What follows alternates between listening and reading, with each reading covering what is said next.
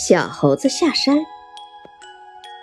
有一天，一只小猴子下山来了。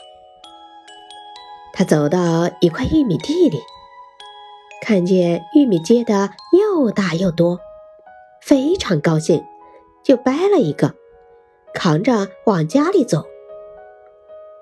小猴子扛着玉米走到一棵桃树下。